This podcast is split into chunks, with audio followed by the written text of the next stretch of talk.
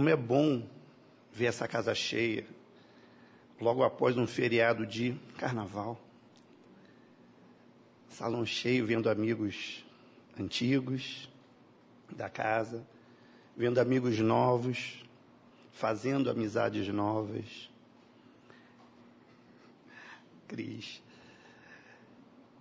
É muito bom estar aqui nessa casa. Boa noite a todos. Boa noite a todos que estão nos assistindo pelo TV Sema, no YouTube. Agradeço a direção da casa pelo convite. Agradeço à irmã Maria Angélica, aos amigos espirituais que sempre nos protegem, que nos apoiam, que nos sustentam na palestra, assim como em todos os palestrantes. Eu fico muito feliz com a forma que o SEMA está fazendo agora as palestras, porque está trazendo os temas novos, temas diferentes. Né? Não são as parábolas usuais. A última palavra, a última palestra que eu fiz foi a parábola dos servos inúteis, eu nunca tinha ouvido. E hoje é a parábola do amigo inoportuno. Alguém aqui já ouviu essa palavra antes? Essa parábola? Não? Ninguém? Estamos juntos. Eu também não. Eu acho que nós vamos estudar juntos agora. Isso é interessante porque são novos ensinamentos que são trazidos para nós, que saem das parábolas, dos ensinamentos que nós já estamos acostumados a ouvir.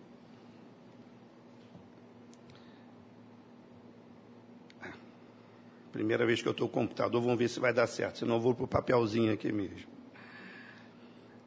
Então, a parábola do, do amigo inoportuno, ela foi, nos foi trazida por Lucas. Para quem não conhece, Lucas foi um dos quatro evangelistas. É o autor do terceiro evangelho e do livro do Ato dos Apóstolos. Seus textos são de maior expressão literária do Novo Testamento tinha talento para pintura, exercia a profissão de médico e era chamado de um médico amado. Lucas não conheceu Jesus pessoalmente. Ele conheceu o Senhor através dos, dos apóstolos. Ele foi discípulo dos apóstolos de Jerusalém e depois discípulo depois foi discípulo de São Paulo.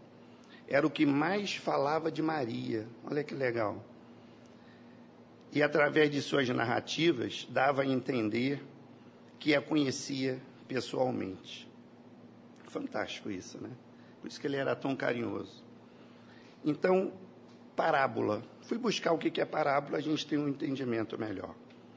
Parábola é a narrativa alegórica que transmite uma mensagem indireta por meio de comparação ou analogia de todas as parábolas de Jesus eram sempre de cunho moral. Mas por que em parábolas? Por que, que ele trazia sempre as parábolas para o dia a dia?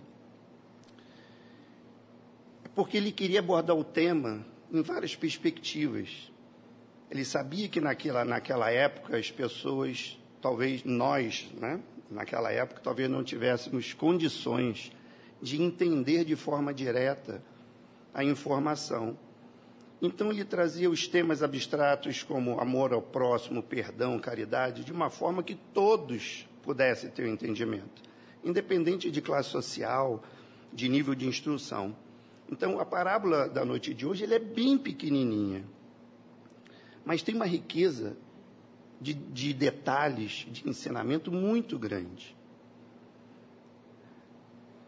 A psicografia, cadê a psicografia? Depois, depois, no final vou querer. Ela tem a ver, olha a sintonia. O que foi dito ali está aqui também. Então vamos na parábola. Lucas capítulo 11, versículo de 5 a 8. Disse-lhe ainda: Se alguém de vós, tendo um amigo, se dirigir a ele à meia-noite, lhe disser: Amigo, empresta-me três pães, porque chegou de viagem à minha casa um amigo meu e não tenho o que lhe oferecer. Se o outro lhe responde lá de dentro, não me incomodes, a porta está fechada, os meus filhos estão deitados no, meu, no quarto comigo, não posso levantar-me e atender-te. Se ele perseverar, batendo, eu vos digo que, embora não se levante para dá-los por ser amigo dele, todavia, por causa do aborrecimento, levantará e lhe dará quantos pães precisar. E aí?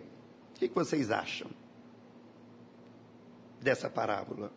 Num texto tão pequeno, nós podemos identificar muitas coisas. Será que ele, vamos estudar juntos, será que ele fala aqui sobre amizade, sobre prece, sobre amor ao próximo, sobre caridade? Será que nós conseguimos ver tudo isso dentro dessa parábola pequenininha? Porque quando a gente lê uma parábola, cada um é tocado de uma forma. E não tem certo, não tem errado. Quando eu estudei essa parábola, eu vi várias vertentes, cada um com seu ponto de vista. Isso é muito legal. E deu para fazer um compilado bem no estudo, porque onde cada um direcionava, estava certo. E em vocês, o que mais chamou a atenção da parábola? Vamos refletir. Qual o sentimento que foi despertado em vocês, né, se acordado meia-noite? E qual a moral dessa mensagem que tocou em vocês? Então, nós vamos trabalhar ponto a ponto agora essa parábola. Por que amigo inoportuno? Eu acho que fosse no dia de hoje, seria amigo inconveniente, né? O cara tocar na minha casa meia-noite.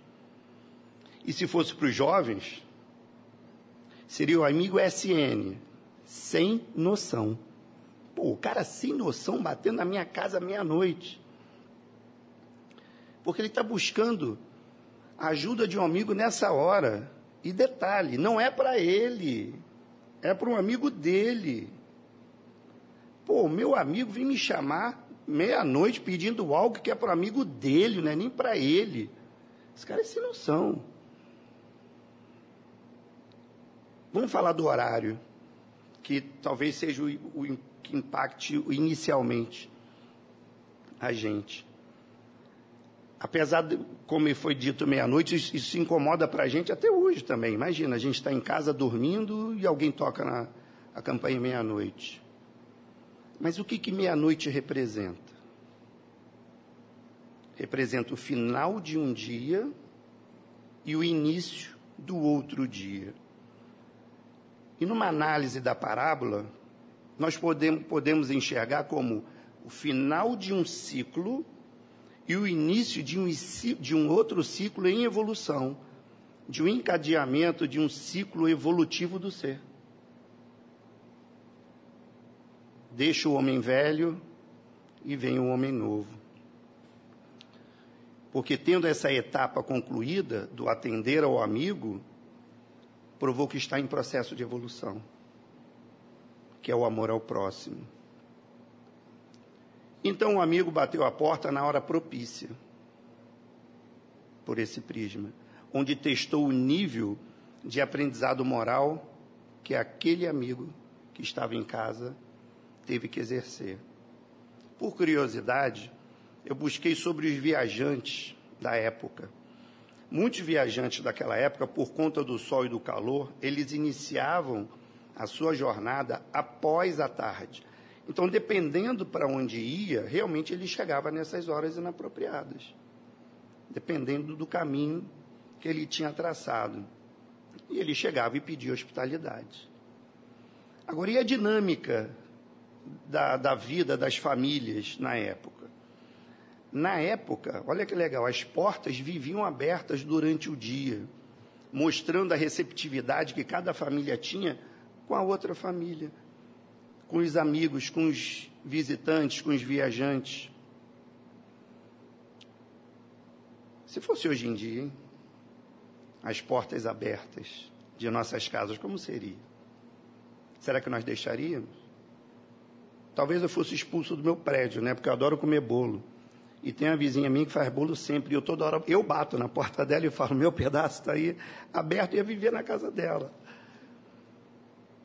Mas e à noite, quando chega, quando chegava a noite naquela época, as portas se fechavam. E as portas fechadas eram um sinal de privacidade. Eles falavam: Estou na minha casa no momento de privacidade, não me incomode. Esse era um sinal bem definido de que não era para incomodar.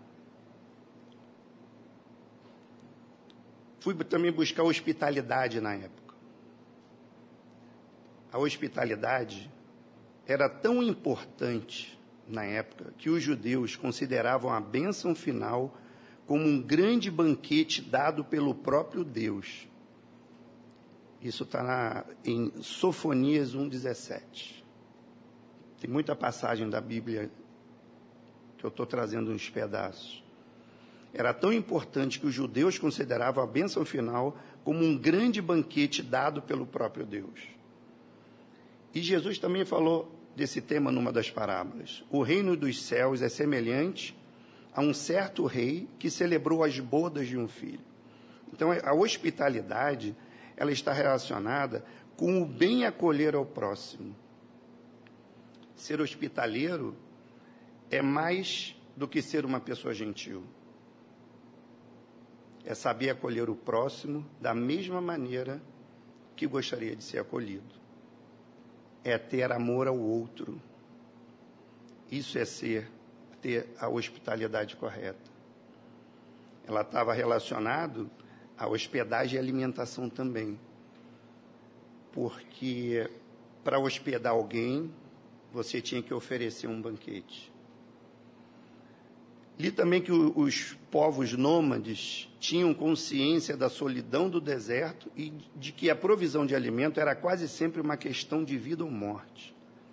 Não se permitia, na época, sequer que o inimigo morresse de fome.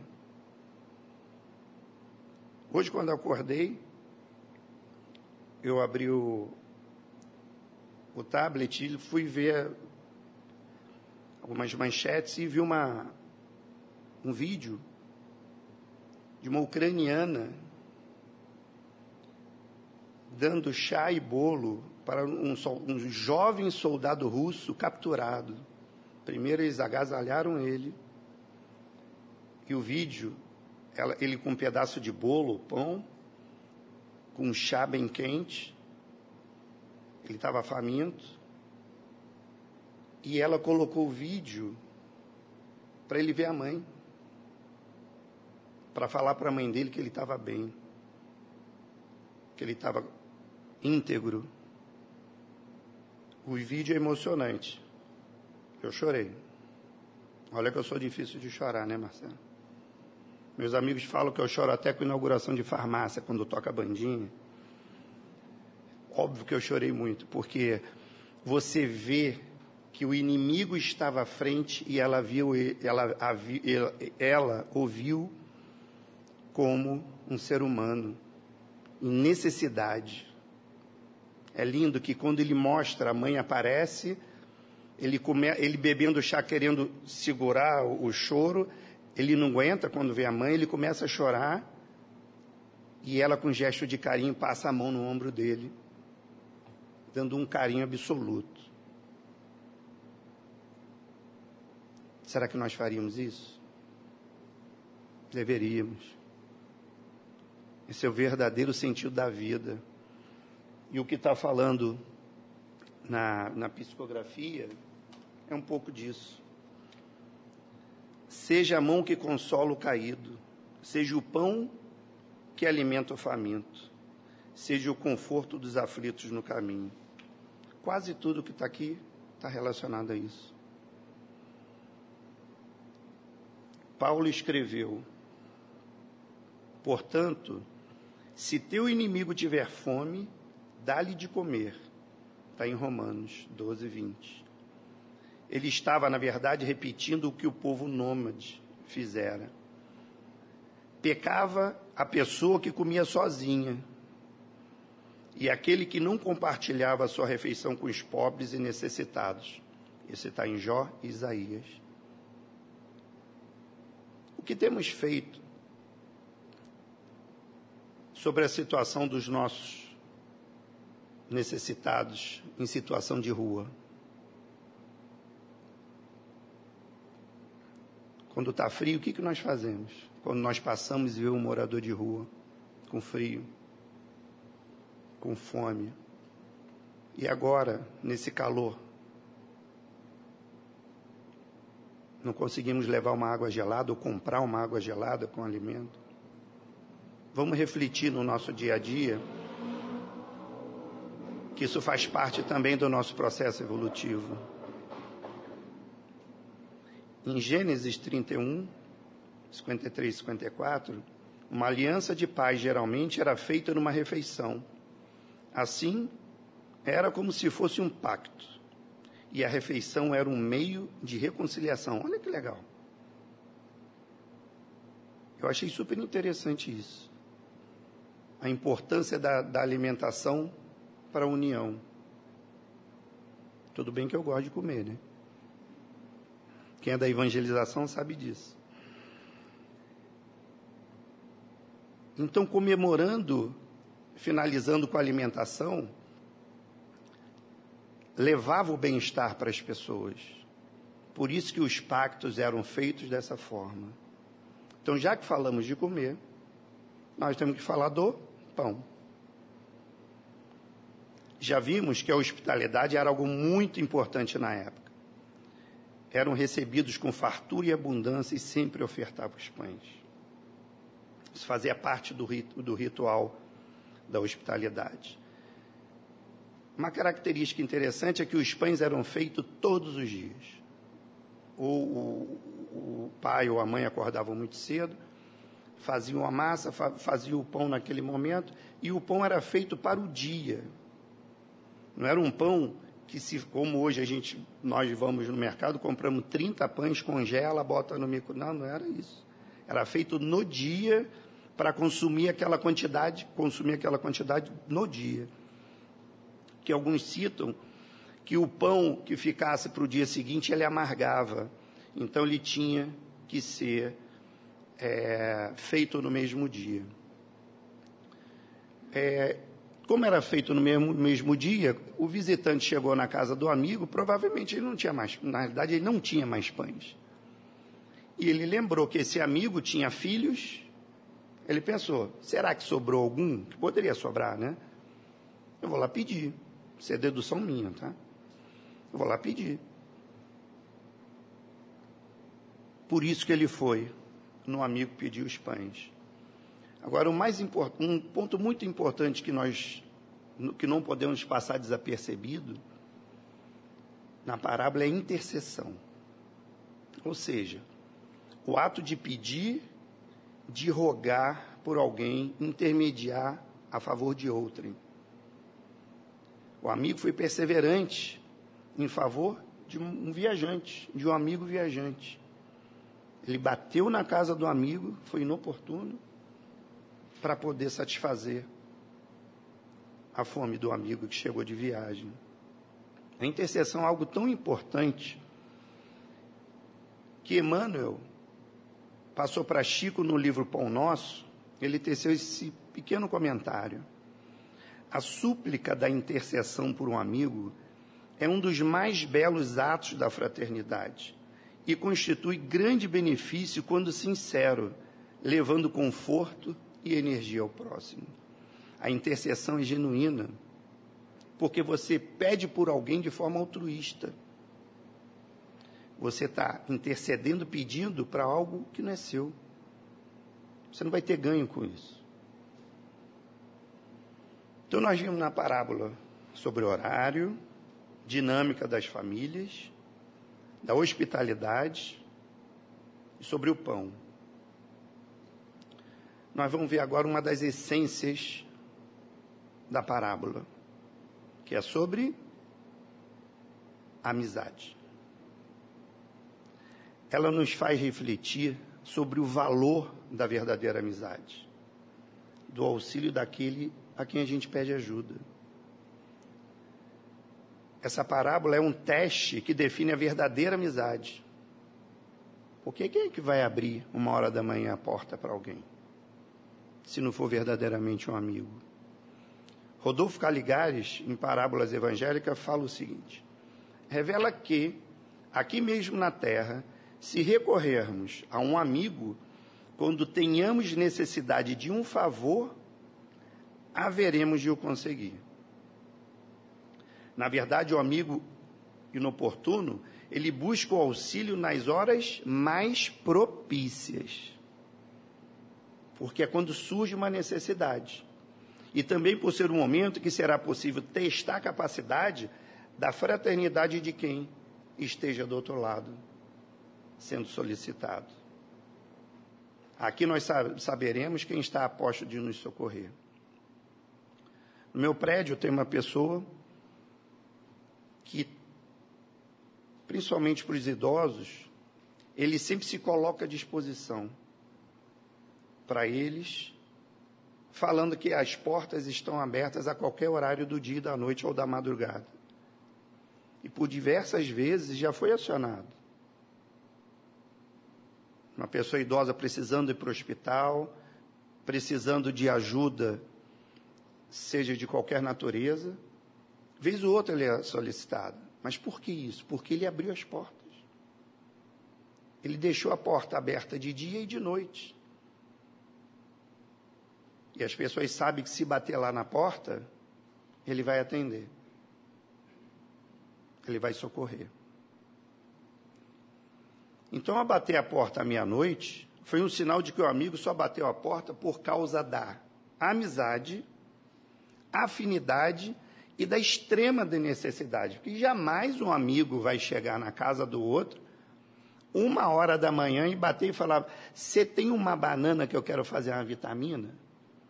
Você tem uma xícarazinha aí de açúcar porque eu quero tomar um café agora eu não tenho? Ninguém vai fazer isso. Agora, se está batendo numa hora dessa, é porque é de extrema necessidade. Ele não está ali brincando. E se bateu na sua porta, é porque tem afinidade e é amigo. Porque existe afinidade familiar. Mas também tem aquela frase assim: você parece muito mais, você parece que é muito mais irmão do que o irmão de sangue de fulano. Não é isso que a gente escuta? Nós sabemos no meio espírita que isso é a família espiritual, família de outras vidas. E de acordo com o que somos, é o que nós iremos atrair, desencarnados e encarnados, pela vibração idêntica. A sintonia é muito importante nisso. Então, o que, que você pensa né, durante o dia? O que, que você assiste na televisão? O que, que você lê quando está no seu tempo vago? Como você orienta alguém? Todas essas afinidades estarão ao seu lado. Tem aquela famosa frase, né? Diga com quem andas, que te, que te direi quem és. O espírita falou o contrário. Diga quem és, que direi com quem andas ou quem está do seu lado. Então o amigo foi considerado inconveniente porque ele foi lá à meia-noite para resolver o problema de uma outra pessoa. É uma situação que existindo esse laço de afinidade, esses incômodos são absolutamente ignorados. Porque o amigo, ele entende que se foi acionado é porque o outro amigo estava precisando e será prontamente atendido. O momento mais propício para reconhecer uma amizade verdadeira é quando passamos por dificuldades. Quem nunca passou por dificuldades? Seja financeira, familiar, profissional. Quantas pessoas estiveram ao seu lado? Nesse momento que você estava precisando de alguém para te dar a mão. Se alguém estendeu a mão e tocou na sua mão, Esse é o verdadeiro amigo. É o amigo para o momento real que você mais precisa.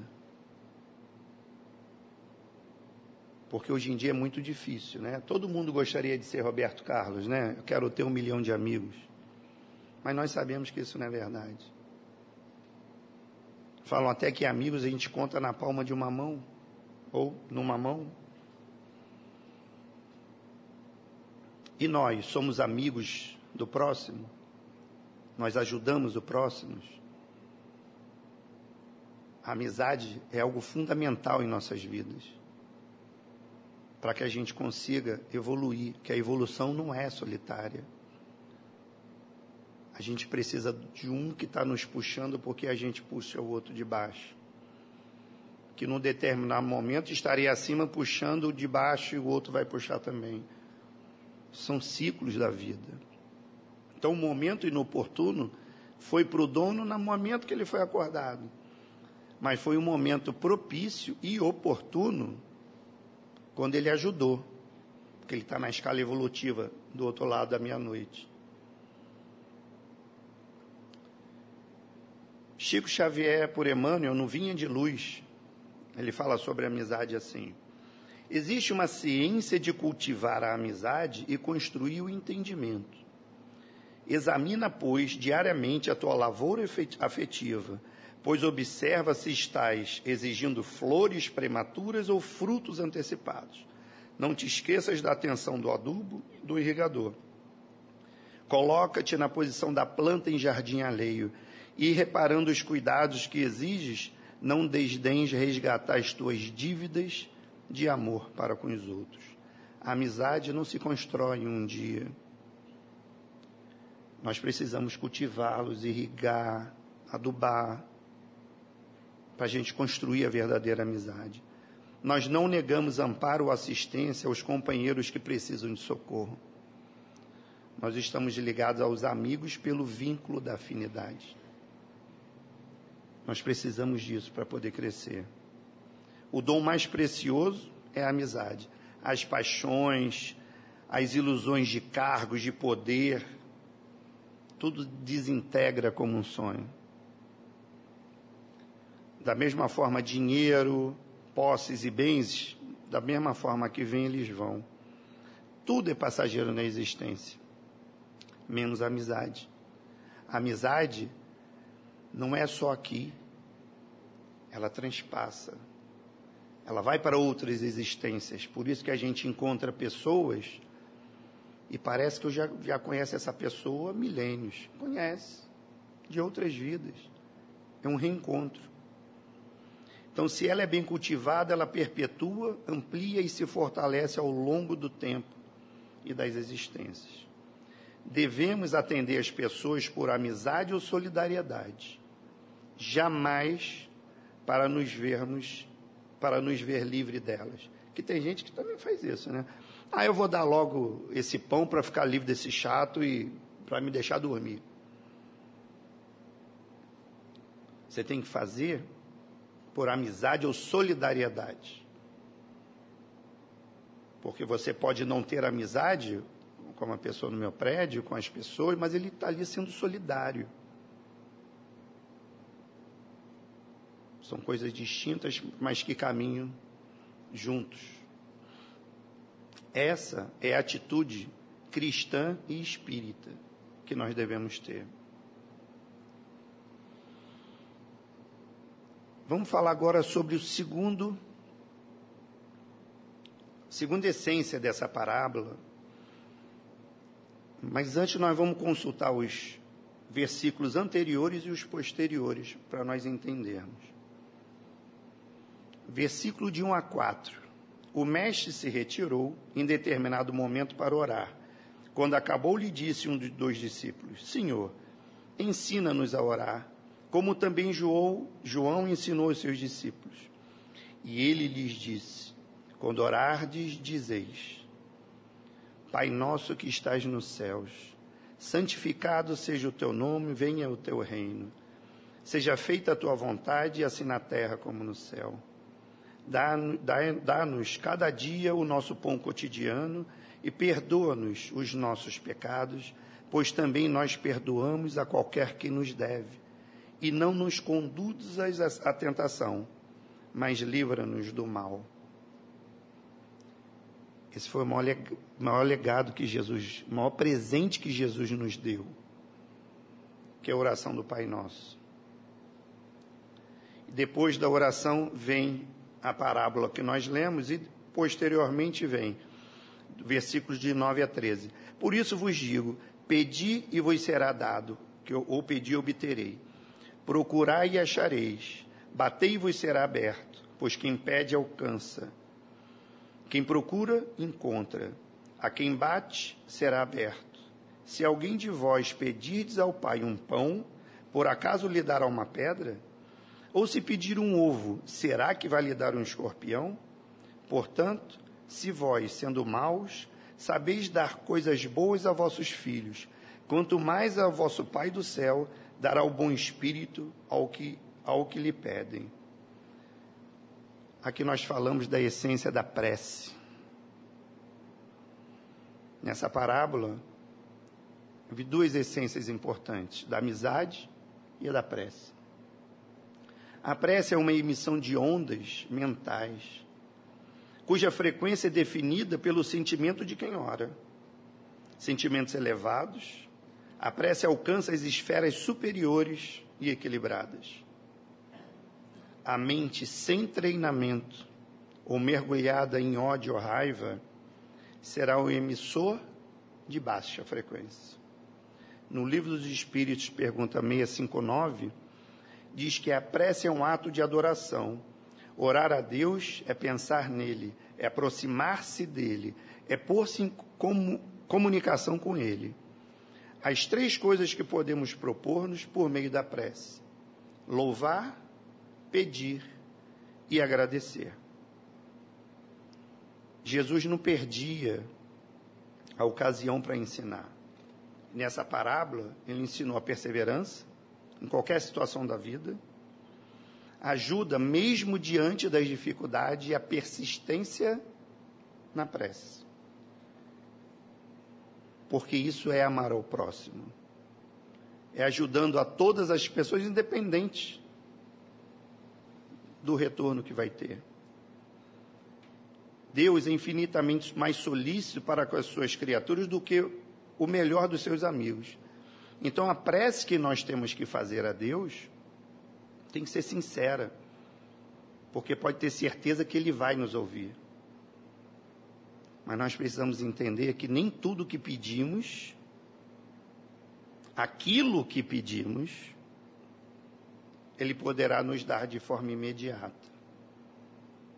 Porque Ele conhece mais a nós do que nós mesmos. Ele sabe exatamente o que nós precisamos. Algo que hoje nós decisamos muito na terra pode ser motivo para a nossa queda moral maior, ser maior. Quem é que nunca, final de ano, entrou na fila lá para fazer o joguinho da Mega Sena e falou: por favor, deixa eu ganhar essa Mega Sena. Eu prometo que eu vou abrir um abrigo, um asilo, né? Cheio de promessas. Enche até a mão de, várias situações. Olha, se eu ganhar os 200 milhões, olha o que eu vou fazer. Vou dar imóvel para toda a minha família. Será que isso é importante para a gente, pelo que Deus sabe de nós? Será que realmente, se eu ganhar esse dinheiro, vou fazer aquilo tudo que eu estou fazendo? Ou vai ser melhor para mim, para a minha vida? Será que eu não vou me perder tendo dinheiro? É errado ter dinheiro? De forma nenhuma. Mas nós temos que saber pedir. A gente sempre pede, né? Na prece, pouco agradece. Começa assim, Senhor, muito obrigado por tudo, mas eu gostaria muito que minha filha passasse na universidade, tal. Eu gostaria muito de conseguir comprar a minha casa, gostaria, só pede. E o agradecimento? Pouco fazemos. Mas mesmo sabendo que Deus não dá da forma imediata, né, que tem gente que faz muita coisa, aí acontece um, alguma situação, ele pede com fervor que aquela situação seja resolvida e não foi resolvida. Aí ele fica meio que zangado com Deus, mas logo depois ele adoece. Aí vem a cura. Olha o retorno que ele está te dando, porque ele sabia que ali era o melhor para você, não naquele pedido material, mas sim nesse pedido que é mais importante, que foi a cura. Então nós temos que fazer essa comunhão com Deus. E se não tivermos aquilo que nós pedimos, não pode ser motivo de perdermos a fé. Temos que persistir na oração. Tem gente que fala assim: já que Deus sabe tudo de mim, eu não preciso fazer prece. Uma palestra do Divaldo, ele falou assim: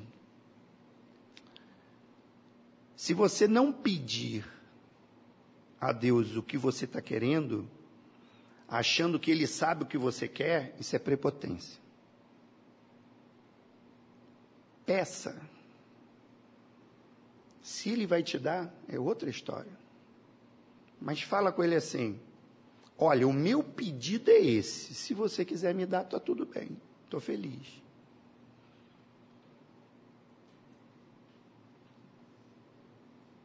E como é que a gente faz a prece? Na evangelização, com as crianças, nós fazemos assim: eu dou um pedaço de chocolate bem pequenininho, para não engasgar. Dou para cada criança e falo assim, quando era presencial, mas vai voltar agora, graças a Deus. E falava assim: engole imediatamente esse chocolate. Eu falava: o que, que vocês sentiram? Sentiram o sabor? Não.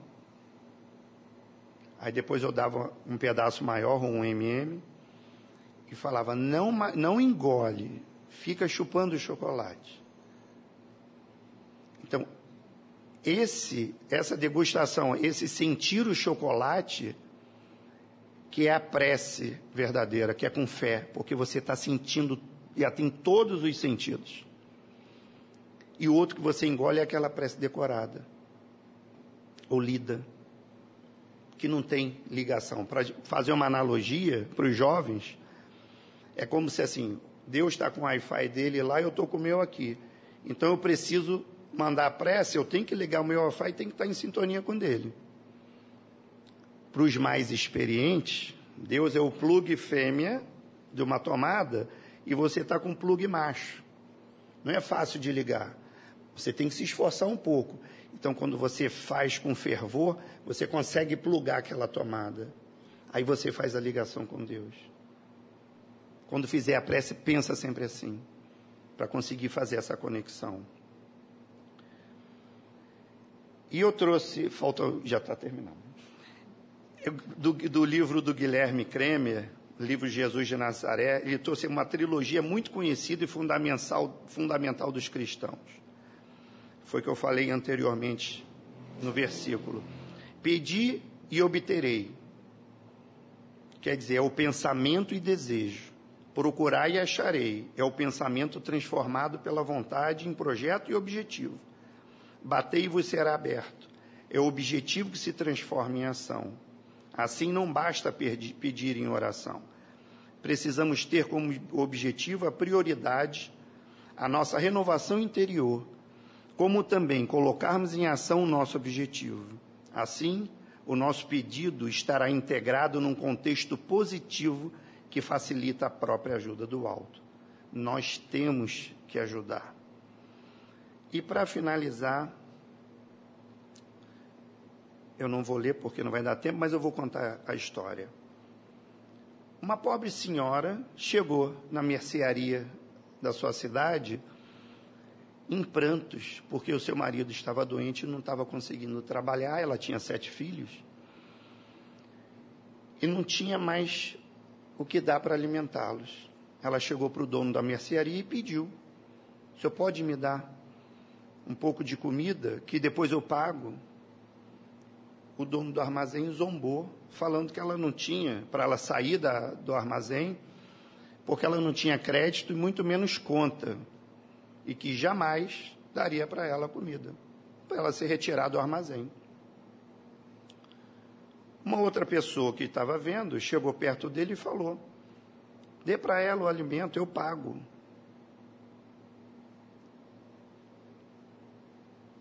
E ela implorando ao dono também para dar, e ele mesmo assim falou. Ficou incomodado com a situação e falou assim para ela: Você tem uma lista de mantimentos? Ela Sim. Muito bem. Coloque essa lista de mantimentos na balança. E o quanto ela pesar, eu lhe, eu lhe darei de mantimento. Ela ficou arrasada. Ela vai botar um pedaço de papel. Mas ela pegou o papel, escreveu e colocou em cima da balança. A balança de antigamente era aquela né, que fazia medida de contrapeso.